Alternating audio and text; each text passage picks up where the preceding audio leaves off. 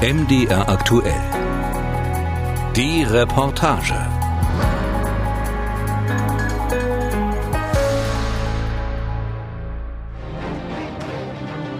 Kenya to close two refugee camps hosting more than 400,000 people. Channels TV, der populärste Newskanal in Nigeria, dem bevölkerungsreichsten Land Afrikas.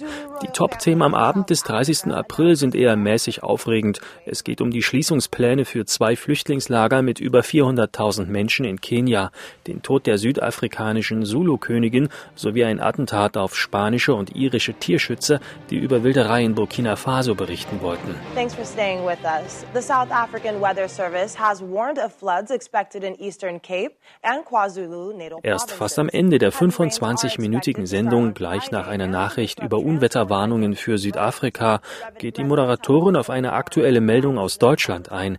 Die neueste Entwicklung im Fall der Benin-Bronzen. Deutschland plane im nächsten Jahr Benin-Bronzen an Nigeria zurückzugeben, die in der Kolonialzeit geplündert wurden, erklärt die Moderatorin sachlich und in aller Kürze, bevor sie zu einem Bericht über die wachsende Nachfrage an Drohnen überleitet. Andere TV-Kanäle in Nigeria erwähnen die Nachricht aus Deutschland über die berühmten Bronzefiguren gar nicht, weder an diesem Tag noch in den Tagen darauf. Auch in den Zeitungen geht die Meldung unter. Die Ankündigung Deutschlands, geraubte Benin-Bronzen zurückzugeben, sie ist in Nigeria, wenn überhaupt, ein Randthema. Ganz anders in der Bundesrepublik. Die Nachrichten fast aller Medien machen die deutschen Rückgabepläne der gestohlenen Artefakte aus dem Königreich Benin zu einer Topmeldung. Hier ist das erste deutsche Fernsehen mit der Tagesschau. Und jetzt das Heute-Journal.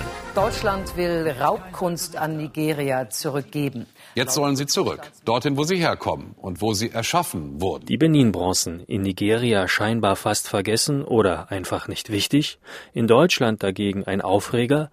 Was steckt hinter den mysteriösen Skulpturen und Tafeln?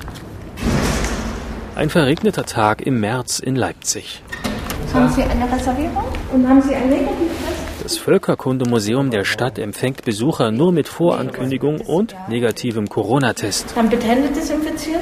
Wer die Empfangsprozedur überstanden hat, kann sich auf Entdeckungstour begeben. Einmal um die Welt, von Amerika bis Australien. In der zweiten Etage in einer schmucklosen Ecke von etwa fünf mal fünf Metern stehen sie, hinter drei Glasscheiben, in schnöden Metallregalen aus dem Baumarkt. Benin-Bronzen, während aus dem Nachbarraum pathetische Musik herüberhallt. Über 40 Skulpturen und Tafeln aus dem westafrikanischen Königreich Benin, das vor rund 1000 Jahren gegründet wurde. Präsentation im Völkerkundemuseum enttäuscht, die Beleuchtung in der schummrigen Ecke ist miserabel, die meisten Ausstellungsobjekte lassen sich nur aus großem Abstand betrachten, Erklärungen, Informationen zu den einzelnen Stücken gibt es nicht.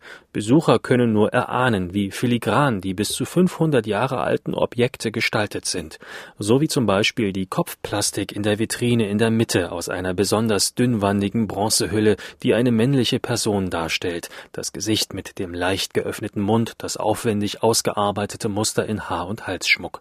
Künstlerisch und kunsthistorisch könne die Bedeutung der Benin-Bronzen gar nicht hoch genug eingestuft werden, meint der Afrikawissenschaftler Jürgen Zimmerer von der Universität Hamburg. Diese Benin-Bronzen sind kunsthistorisch unglaublich bedeutsam und auch ideengeschichtlich, weil sie das Vorurteil der Europäerinnen in Afrika gäbe es keine Kunst erschütterten. Und als die ersten Bronzen in Europa ankamen, war auch eine der Abwehrreaktionen sofort, das kann keine afrikanische Eigenentwicklung sein, sondern es müsste von den Portugiesen übernommen worden sein, die ja schon länger in Westafrika handelten und Kontakt zum Königreich Benin haben. Das ist ein klassisches Art, wie man eigentlich darauf reagierte. Allein der Kopf im Leipziger Museum könnte heute ein paar Millionen Millionen Euro wert sein, schätzen Experten wie Jürgen Zimmerer. Ebenso die anderen Köpfe in den Regalen daneben oder darunter die Skulptur eines Leoparden, der mit Wasser gefüllt und am Königshof für zeremonielle Waschungen genutzt wurde. Benin-Bronzen befinden sich in vielen Museen in Europa und Nordamerika. Würde man die gut erhaltenen auf dem freien Kunstmarkt zum Verkauf anbieten, sie wären wohl nur für Millionäre bezahlbar, sagt Jürgen Zimmerer. Mich hat das auch mal interessiert. Ich bin hier in Hamburg ins Museum. Die hatten drei Benin-Bronzen und habe gefragt, was ist so ein Kopf wert? Dann bekam ich die Antwort, nichts oder unendlich. Das ist eigentlich nicht mehr zu beziffern. Dann habe ich gesagt, okay, für wie viel ist er denn versichert? Und dann hieß es ja für eine Million. Vor allem für die gut erhaltenen Skulpturen steigen seit Jahrzehnten die Preise. Das Auktionshaus Sotheby's in London versteigerte im Jahr 1953 einen Bronzekopf aus Benin für rund 5500 Pfund. Ein Betrag, der schon damals Aufsehen erregte. 2007 war bei Sotheby's ein Exemplar schon 2,4 Millionen Pfund wert. Und heute? Heute wechseln herausragende Objekte für bis zu 10 Millionen Euro den Eigentümer. Dass sich die Preisspirale so weit nach oben drehte, das hat auch etwas mit der Herkunft der Benin-Bronzen zu tun. Auf die weist im Leipziger Völkerkundemuseum eine Informationstafel am Rande hin. Warum berichten die deutschen Medien so oft über die Benin-Bronzen und was haben die sächsischen ethnologischen Museen damit zu tun, steht auf der Tafel, die in rund 300 Wörtern versucht, eine Antwort zu geben. Die Skulpturen sind Kriegsbeute. Die gezeigten Objekte kommen aus dem ehemaligen Königreich Benin, dessen Gebiet heute in Nigeria liegt. Das Königreich wurde im Zeitraum 900 bis ca. 1170 gegründet und entwickelte sich im Laufe des 15. Jahrhunderts zu einem Großreich. An der Spitze des politischen Systems stand der Ober. 1897 wurde eine britische Abordnung von Benin-Kriegern überwältigt. Großbritannien sendete in der Folge eine Strafexpedition. Tausende Benin-Kämpfer wurden getötet, der Königspalast eingenommen, geplündert und schließlich niedergebrannt. 3500 bis 4000 höfische Kunstwerke wurden von den britischen Truppen als Kriegsbeute mit nach Europa transportiert, in Londoner Auktionshäusern versteigert und gelangten so in europäische und amerikanische Museen. Nach Großbritannien befinden sich in keinem anderen Land so viele Benin-Bronzen wie in Deutschland. Heißt es auf der Tafel im Leipziger Völkerkundemuseum. Die ersten Skulpturen entstanden um das 16. Jahrhundert am Hofe der Oba-Könige in Benin-Stadt, und zwar zu einer Zeit, als Benin immer mächtiger wurde mit dem Handel von Sklaven und Elfenbein mit Portugiesen und Holländern. Kunsthandwerker gossen die Stücke aus Kupfer und Zinn, sie fertigten Gedenkköpfe, die ihre Könige, Götter, Würdenträger oder Krieger zeigen, oder Ahnen, Mütter und Gemahlinnen von Königen. Es entstanden auch Tierskulpturen, Schmuck, meist für den König, sowie Tafeln mit Hofszenen. Das Leipziger Völkerkundemuseum ist eines der wenigen Museen, das noch Benin-Bronzen zeigt. Viele ethnologische Sammlungen in Deutschland, aber auch in den USA, Großbritannien, Frankreich oder Österreich haben die Objekte längst in ihren Kellern eingelagert, wo sie wenig Aufmerksamkeit auf sich ziehen. Denn seit Jahren werden unter Politikern, Wissenschaftlerinnen, Kuratorinnen und Aktivisten die Stimmen lauter, die eine Rückgabe kultureller Raubgüter fordern, national und international. Und dabei geht es bei weitem nicht nur um die Benin-Bronzen. Der aus dem Kongo stammende Aktivist Mvasulu Diabanza zum Beispiel sorgte im vergangenen Jahr mit einer besonders spektakulären Aktion für Aufregung. Er ging in ein Museum in Paris, entfernte dort ein westafrikanisches Kultobjekt aus der Ausstellung und marschierte damit zum Ausgang. Wir bringen es nach Hause, sagte Diabanza dabei immer wieder, während seine Mitstreiter die Aktion live auf YouTube sendeten. Ein Pariser Gericht verurteilte Diabanza zu einer Geldstrafe wegen schweren Diebstahls. Auch in Deutschland befinden sich noch immer abertausende Objekte, die aus ehemaligen Kolonien geraubt wurden, aus Afrika, Indien, China, Australien, selbst aus Neuseeland, Hawaii und Lappland. Nicht nur große Museen stellen sie aus oder lagern sie in ihren Archiven, auch kleine wie das Naturalienkabinett Waltenburg, das Mauritianum in Altenburg oder das Barockschloss Moritzburg in Zeitz. Dabei fordern viele Herkunftsländer oder die Nachfahren der Eigentümer die geplünderten Objekte seit Jahrzehnten zurück. Auch Nigeria im Falle der Benin-Bronzen, von denen sich heute allein in deutschen Museen rund 1100 befinden. Die Völkerkundemuseen in Leipzig und Dresden besitzen die bundesweit zweitgrößte Sammlung mit 245 Objekten, teilte das sächsische Kulturministerium MDR aktuell mit. Hinzu kommen etliche Objekte, die sich in privaten Sammlungen oder Stiftungen befinden oder zumindest dort vermutet werden. Nigeria versucht, sie auf diplomatischem Wege zurückzubekommen, doch keine einzige Skulptur, keine einzige Tafel, kein einziges Objekt wurde bis heute nach Nigeria zurückgebracht, erklärt der Hamburger Ethnologe Jürgen Zimmerer. Bislang habe der politische Wille dafür gefehlt. Historisch äh, wurde das auch klar, dass in den 70er, 80er Jahren schon Debatten geführt wurden über die Rückgabe und im, im Grunde die Museen damals eigentlich gemauert haben im Osten wie im Westen. Schon kurz nach dem Massaker von 1897 hatte das damalige Königreich Benin die geraubten Artefakte zurückgefordert. Nigeria kämpft seit seiner Unabhängigkeit im Jahr 1960 für eine Restitution. Im Jahr 2010 nahm sogar eine sogenannte Benin Dialogue Group ihre Arbeit auf, in der deutsche Museumsverantwortliche mit Vertretern Nigerias verhandeln. Doch Ergebnisse waren bislang Fehlanzeige. Zu den umtriebigsten Akteuren, die die Rückgabe fordern, gehört momentan Yusuf Tuga. Der 54-Jährige ist Botschafter Nigerias in der Bundesrepublik und vertritt damit auch die Interessen der Angehörigen des Edo-Volkes im Südwesten des Landes, die die Nachfahren und Gründer des Königreiches Benin sind. Yusuf Tuga kann ein Lied davon singen, wie schwierig die Verhandlungen mit der Bundesrepublik bisher waren. In seiner bisher vierjährigen Amtszeit als Botschafter versuchte er immer wieder, sich bei deutschen Museen, Landesministerien oder in der Bundesregierung Gehör zu verschaffen, zuletzt schriftlich vor etwa 18 Monaten. Wir haben einen Brief geschrieben an Kanzlerin Angela Merkel und an Kulturstaatsministerin Monika Grütters mit einer Rückgabeforderung. Wir bekamen aber keine Reaktion. Dann schickten wir eine Verbalnote hinterher. Wir sind glücklich, dass wir eine Antwort erhalten haben. Mit diplomatischen Feinheiten versperrte die Bundesrepublik den Weg, denn Rückgabeersuche müssen per Verbalnote an das Auswärtige Amt übermittelt werden, und zwar mit genauen Angaben, welche Objekte warum zurückverlangt werden. Objekte, die er nicht kennt, kann Yusuf Tuga auch nicht zurückfordern. Da aber nur ein Bruchteil der Benin-Bronzen ausgestellt wird, kann der Botschafter nur raten, wie viele sich in welchen Museen befinden. Und einmal falsch raten kann bedeuten, für immer auf Skulpturen verzichten zu müssen. MDR aktuell hat daher in einigen Museen nachgefragt, sowie in Unterlagen von Experten und in Medien nachgeschaut und Zahlen zusammengetragen. Das Ergebnis, allein im Ethnologischen Museum in Berlin befinden sich demnach 440 Objekte, die bald im Berliner Humboldt Forum ausgestellt werden sollen. Die staatlichen Kunstsammlungen Dresden, zu denen die Völkerkundemuseen in Leipzig und Dresden gehören, geben wie erwähnt 245 Bronzen an. Hamburg nennt 190 Objekte sein eigen.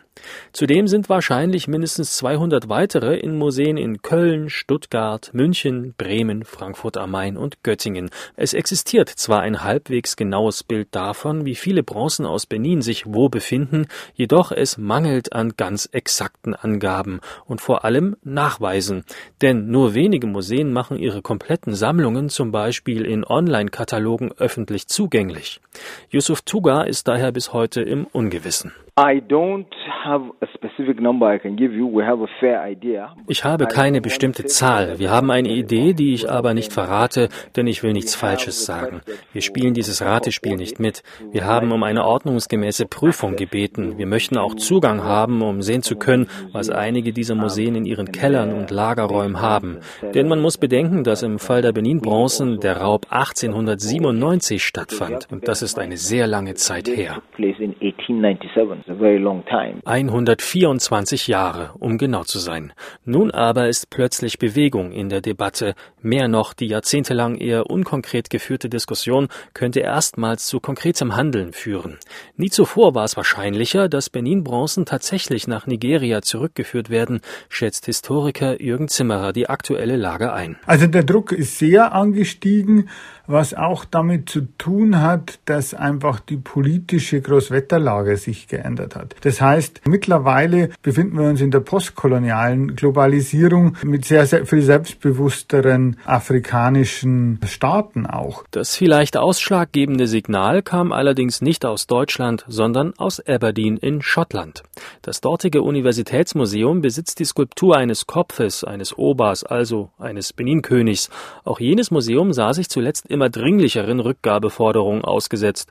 Eigene Nachforschungen zeigten zudem klar, dass die Oba-Skulptur auf zweifelhaftem Weg nach Aberdeen gelangt war. Ende März teilte das Universitätsmuseum von Aberdeen mit, der Erwerb sei unmoralisch gewesen und Museumsdirektor Neil Curtis machte eine Ankündigung, die für Aufsehen sorgte.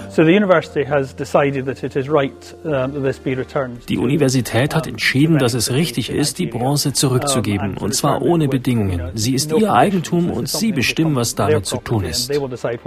Vielleicht war es diese Ankündigung, die Eindruck auch auf Akteure in Deutschland machte. Vielleicht war es aber auch reiner Zufall. Doch am selben Tag erklärte Kulturstaatsministerin Monika Grütters, sie plane ein Gipfeltreffen zu den Benin-Bronzen. Sie wolle sich zusammen mit den zuständigen Länderministerien sowie Vertretern aus Museen und dem Auswärtigen Amt über die Rückgabe von Skulpturen und anderen Objekten aus deutschen Museen beraten.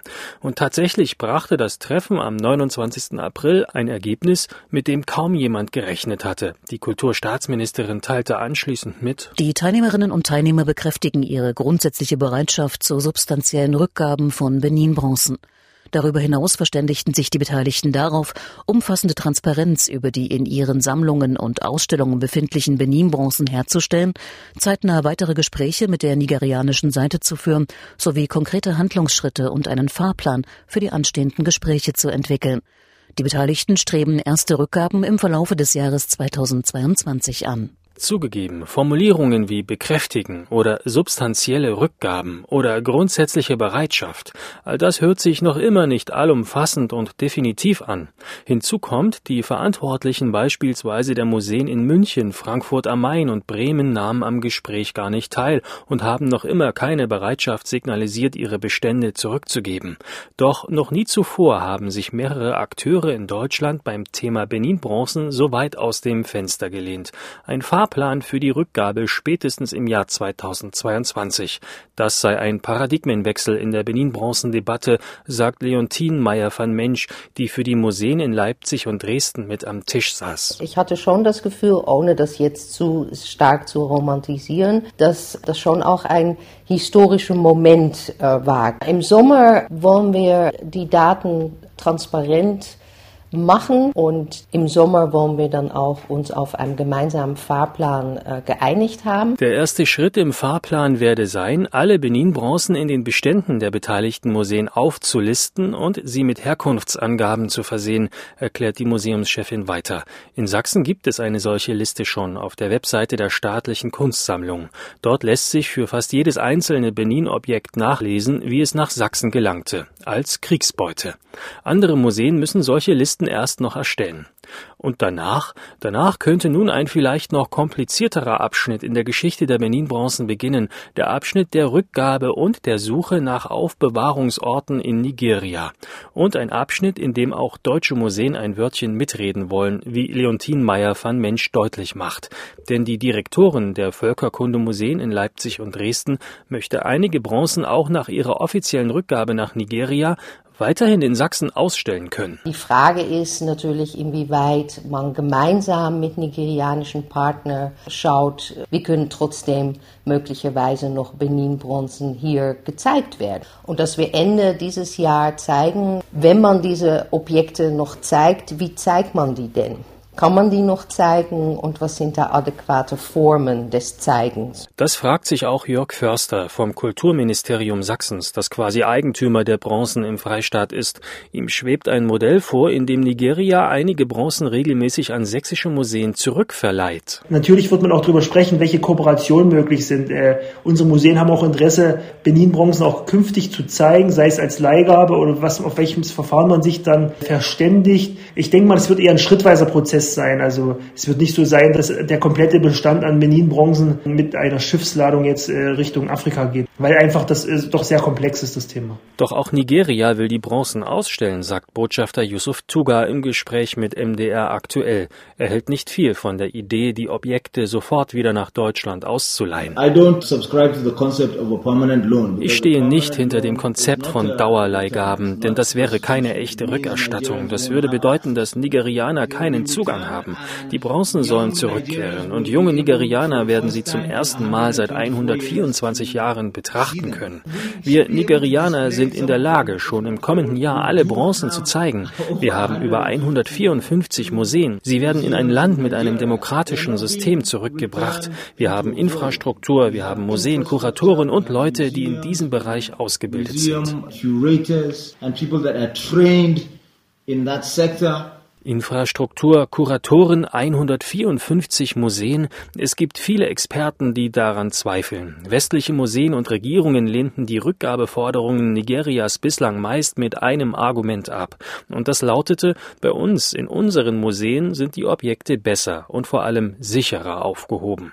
Tatsächlich ist die Lage in Nigeria alles andere als übersichtlich. Verschiedene Parteien mit unterschiedlichsten Interessen beanspruchen die Bronzen für sich. Der Staat Nigeria, der nigerianische Bundesstaat Edo mit seiner Hauptstadt Benin und die Familie des Oba, also des Königs. An wen sollte also restituiert werden? Immerhin einigten sich die Parteien in Nigeria inzwischen auf eine Zusammenarbeit in einem sogenannten Legacy Restoration Trust. Und der will nun in Benin Stadt nach dem Entwurf eines Star-Architekten ein ein Museum bauen lassen. 2025 soll es fertig sein. Die Benin-Bronzen sollen darin die zentralen Ausstellungsstücke werden. Doch wer soll dieses Museum besuchen? Nicht nur die Medien interessieren sich, wie zu Beginn dargestellt, kaum für das Schicksal der Benin-Bronzen. Auch in der gesamten Bevölkerung Nigerias sei das Interesse gering. Und das habe seinen Grund, erklärt der Journalist und Nigeria-Experte Heinrich Bergstresser.